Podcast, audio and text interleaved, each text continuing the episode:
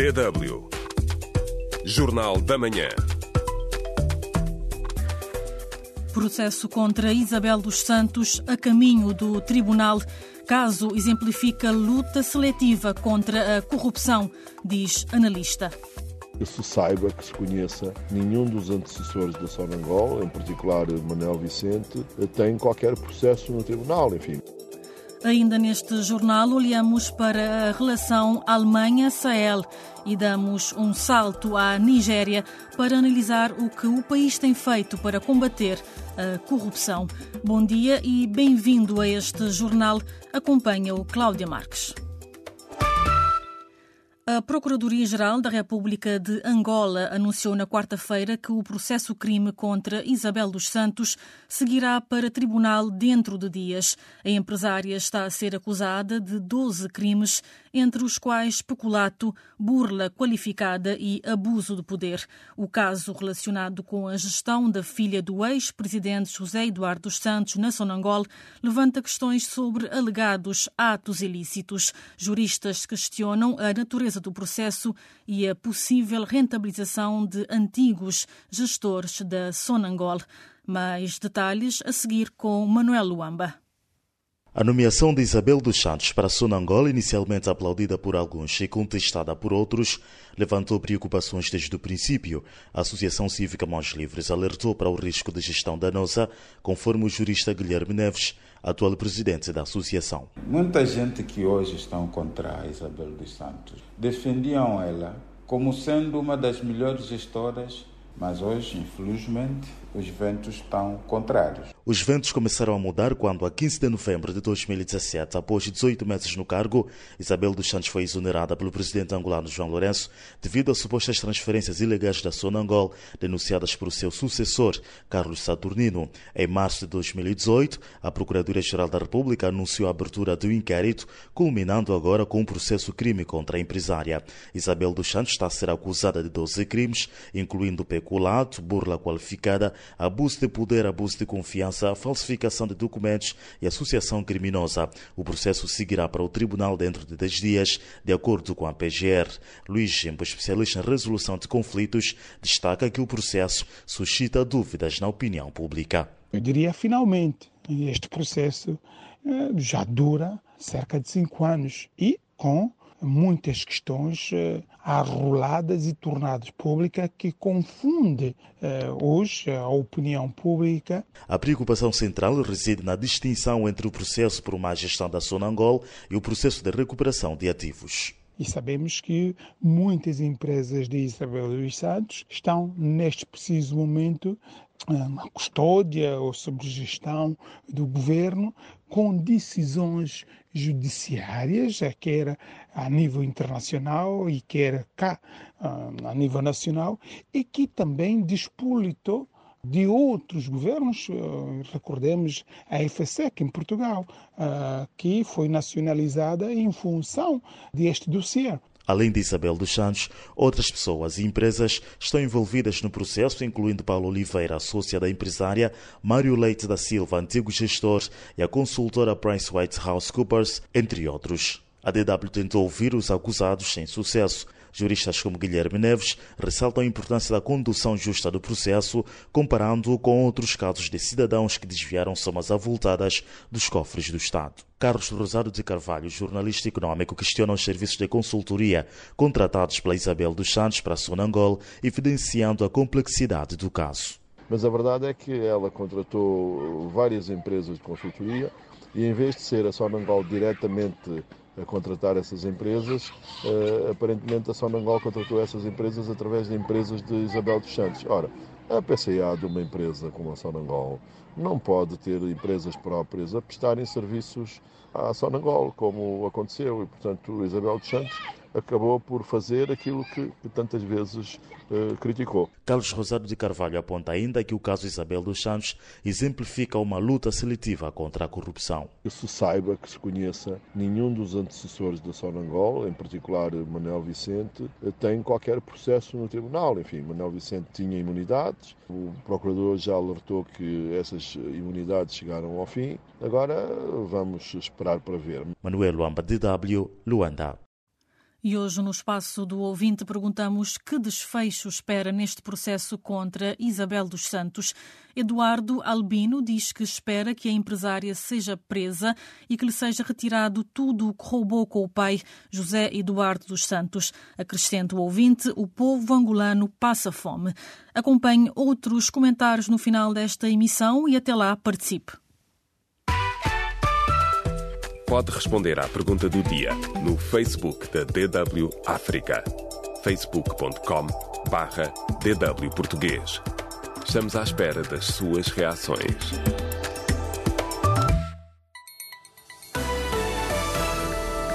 DW Notícias. O Sindicato Nacional dos Professores Angolanos considera um insulto o anunciado aumento salarial da função pública de 5%. Para o sindicato, trata-se de uma manobra de distração que visa desmobilizar uma greve geral que está a ser preparada. Para o Simprof, o anúncio das autoridades contraria a pretensão das três centrais sindicais angolanas que exigem um salário mínimo na ordem dos 250 mil kwanzas, o equivalente a 276 euros. As centrais sindicais, que perspectivam greve geral na função pública para finais de janeiro, exigiram, em sede de negociação com o governo, um reajuste na ordem dos 250% e não de 5%, conforme anunciado. Em Moçambique, o autarca de Quelimane, Manuel de Araújo, admitiu concorrer à liderança da Renamo se não vir respostas dos candidatos para os problemas do país.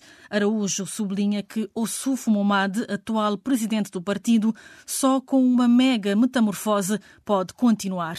Mesmo sem congresso eletivo ou reunião da Comissão Nacional convocadas, três militantes já anunciaram que pretendem concorrer à liderança do maior partido da oposição.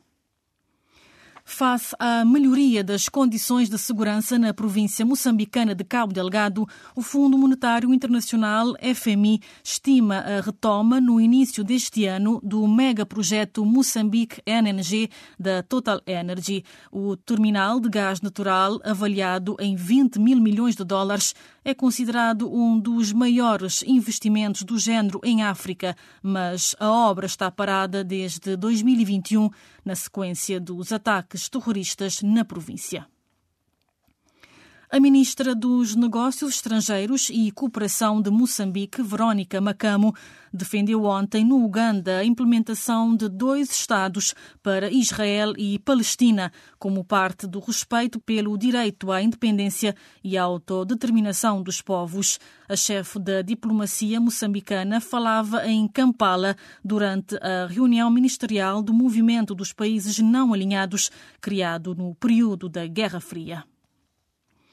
E no futebol, hoje há jogo entre as seleções de Cabo Verde e de Moçambique na Taça das Nações Africanas, CAN. No grupo B, os Tubarões Azuis somam três pontos, enquanto os Mambas têm para já um ponto. Já ontem, a Guiné-Bissau perdeu contra a Guiné Equatorial por quatro bolas a duas, somando assim a segunda derrota consecutiva na fase de grupos. DW África. Deutsche Welle. A Alemanha deve definir uma estratégia futura para a região do Sahel, dizem analistas. Mas por quais motivos a Alemanha ainda quer continuar ativa no Sahel e quais prioridades devem ser definidas? Descubra agora neste trabalho de Nicolas Fischer, adaptado por Taina Mansani. A região do Sahel é de grande importância para a Alemanha. No ano passado, a ministra dos Negócios Estrangeiros alemã, Annelena Baerbock, explicou por quê. Queiramos ou não, o que acontece no Sahel é da nossa conta, disse ela. Com isso, ela alertava para três coisas: para o risco de mais terroristas serem treinados no Sahel, para o número crescente de pessoas que fogem para a Europa devido à seca e à falta de perspectivas, e para a necessidade de contrabalançar a crescente influência russa naquela região. No Mali, por exemplo, o regime militar que tomou o poder neste país em 2021 depende mais da cooperação com a Rússia do que com os parceiros europeus. Em dezembro, o Níger anunciou o fim da missão militar e civil da União Europeia. No mesmo dia, o líder da junta, Abdurrahman Tian, recebeu oficiais militares russos e acordou numa cooperação estreita. Maite Lir, membro do Instituto de Estudos Africanos GIGA, explica. A estratégia de segurança europeia original para o Sahel falhou. Talvez não tenha sido errado correr riscos, mas havia sempre a possibilidade de o governo do Níger ser substituído por um golpe de Estado. Por isso, debate-se um realinhamento da política da Alemanha no Sahel. Em termos de cooperação para o desenvolvimento, este país europeu está ativo no Sahel desde os anos 60. A cooperação com os atores locais e da sociedade civil foi estabelecida de acordo com o princípio de longe do governo, mas perto da população e existe margem suficiente para alargar ainda mais este compromisso. Isso poderia criar empregos na agricultura, construção e infraestruturas e reforçar os sistemas de segurança social. É o que argumenta Julian Bergman, especialista em relações União Europeia-África no Instituto Alemão de Desenvolvimento e Sustentabilidade em Bona, na Alemanha.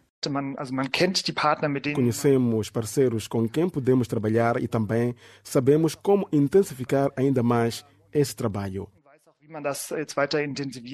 Até agora, a Alemanha teria confiado demasiado numa parceria com governos cujo apoio da população há muito que tinha diminuído, diz Malte Lier, especialista do Giga. De certa forma, isso tornou-se parte do problema. Para o futuro, ele diz ser preciso tirar lições para que os projetos políticos sejam também apoiados pelas sociedades locais. Isso significa também que temos de explicar as nossas políticas, justificá-las perante as sociedades e estar abertos à crítica. Não foi o que aconteceu no passado. Äh, Uma reorientação da política alemã para o Sahel inclui também o foco ainda mais forte em toda a região, explica Julian Bergman. Esta é uma estratégia melhor do que se concentrar num único estado da região, mas sim procurar temas específicos e oportunidades específicas de cooperação com os vários atores, estados individuais, mas também organizações regionais, incluindo a cooperação com organizações regionais como a União Africana e a Comunidade Econômica dos Estados da África Ocidental. Taina Mansani, DW. DW. A sua voz da Alemanha. Na Nigéria, altos funcionários do governo foram acusados de branqueamento de capitais e detidos pela Comissão de Crimes Económicos e Financeiros.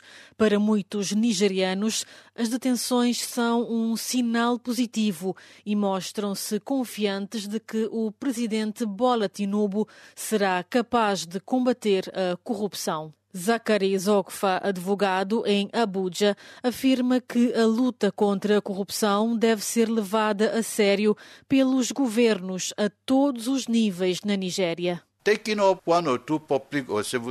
Abordar um ou dois funcionários públicos não é lutar contra a corrupção. Deve-se ir à raiz da questão, que é a aplicação do Estado de Direito e a aplicação de um processo justo, segundo o qual um governo dirá que vamos seguir as regras. Qualquer pessoa que viole as regras pagará a pena que for estabelecida. Entre os detidos está o ministro dos Assuntos Humanitários e da Luta contra a Pobreza, Beta Edu, e o antigo governador do Banco Central da Nigéria. A corrupção desenfreada na Nigéria estagnou o crescimento econômico e a qualidade de vida de muitos nigerianos que ainda vivem abaixo do limiar da pobreza. Agora, os nigerianos estão a comparar os posicionamentos de Bola Tinubu e o antigo presidente Muhammadu Buhari no que toca ao combate à corrupção no país. O reformado Jimo Yusuf é um deles. Buhari também combateu a corrupção e, no seu gabinete, o secretário do governo da Federação foi afastado, mas alguns enfrentarão e, em outros casos, vão olhar para o lado, tal como Buhari fez. Houve tantas queixas contra alguns dos seus ministros, mas nada fez. Algumas pessoas foram demitidas por corrupção Outras foram deixadas no cargo, mesmo com uma série de queixas contra elas relacionadas com corrupção. Nas ruas da capital, os nigerianos que falaram com a DW manifestaram sentimentos mistos sobre a forma como os sucessivos governos da Nigéria têm tentado combater a corrupção. A luta contra a corrupção por parte da atual administração tem sido ineficaz na medida em que os cidadãos não a veem. Durante o mandato de Buhari, só se ouvia dizer que sim, que seria efetuada uma investigação e que eventualmente nada seria feito. Pelo menos estamos a ver provas nesta nova administração que está a lutar contra a corrupção. O ministro da Informação da Nigéria, Mohamed Idris, afirma que o presidente está empenhado em garantir que os fundos públicos são usados para responder às necessidades dos nigerianos. DW Notícias. Israel considerou um feito diplomático a resolução do Parlamento Europeu instando a um cessar-fogo permanente na faixa de Gaza. Segundo o ministro dos Negócios Estrangeiros israelita, a decisão abre um precedente porque reconhece o direito do Estado de Israel a defender-se. Os rebeldes Houthis do Iêmen reivindicaram um ataque contra um navio norte-americano que circulava no Golfo de Aden, na mais recente ofensiva deste grupo xiita, apoiado pelo Irão.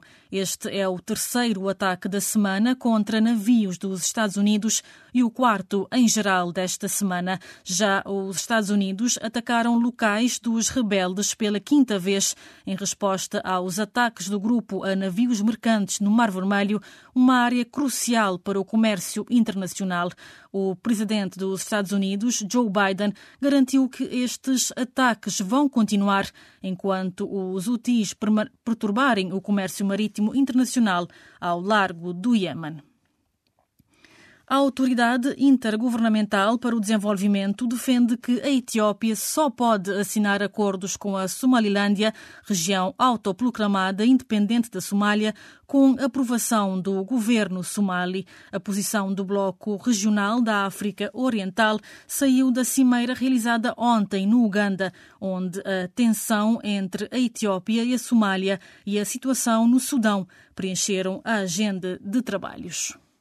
O movimento dos não alinhados inicia hoje no Uganda a 19 Cimeira com a segurança global, a luta contra o terrorismo, as migrações e as crises humanitárias na agenda de dois dias de trabalho. O objetivo é melhorar a cooperação dos Estados-membros face às crises internacionais, com a Agenda 2030 para o Desenvolvimento Sustentável a dominar os trabalhos. DW Espaço do Ouvinte. E assim regressamos à participação dos nossos ouvintes. Perguntamos hoje quais são as suas expectativas relativamente ao processo que decorre contra Isabel dos Santos. José Copitul diz que não vai dar em nada. O mandado de captura foi lançado há muito tempo, conhecem o seu paradeiro e ainda não foi presa. Manuel Vicente esteve na Sonangol mais tempo e ainda não foi chamado para ser ouvido. Havendo combate à corrupção a sério, membros do partido MPLA não escaparão. Já Rosário Metepa diz que as expectativas são enormes neste processo e é de ver Isabel dos Santos presa. Pires Francisco diz que sobre este processo trata-se de uma perseguição sem tréguas à família dos Santos. Já Moisés Kizamba diz que, infelizmente, no seu país há uma injustiça seletiva em que não é abordado o princípio da imparcialidade. E as notícias regressam mais logo no Jornal da Noite, mas da minha parte é tudo. Desejo a todos um bom dia e ótimo fim de semana.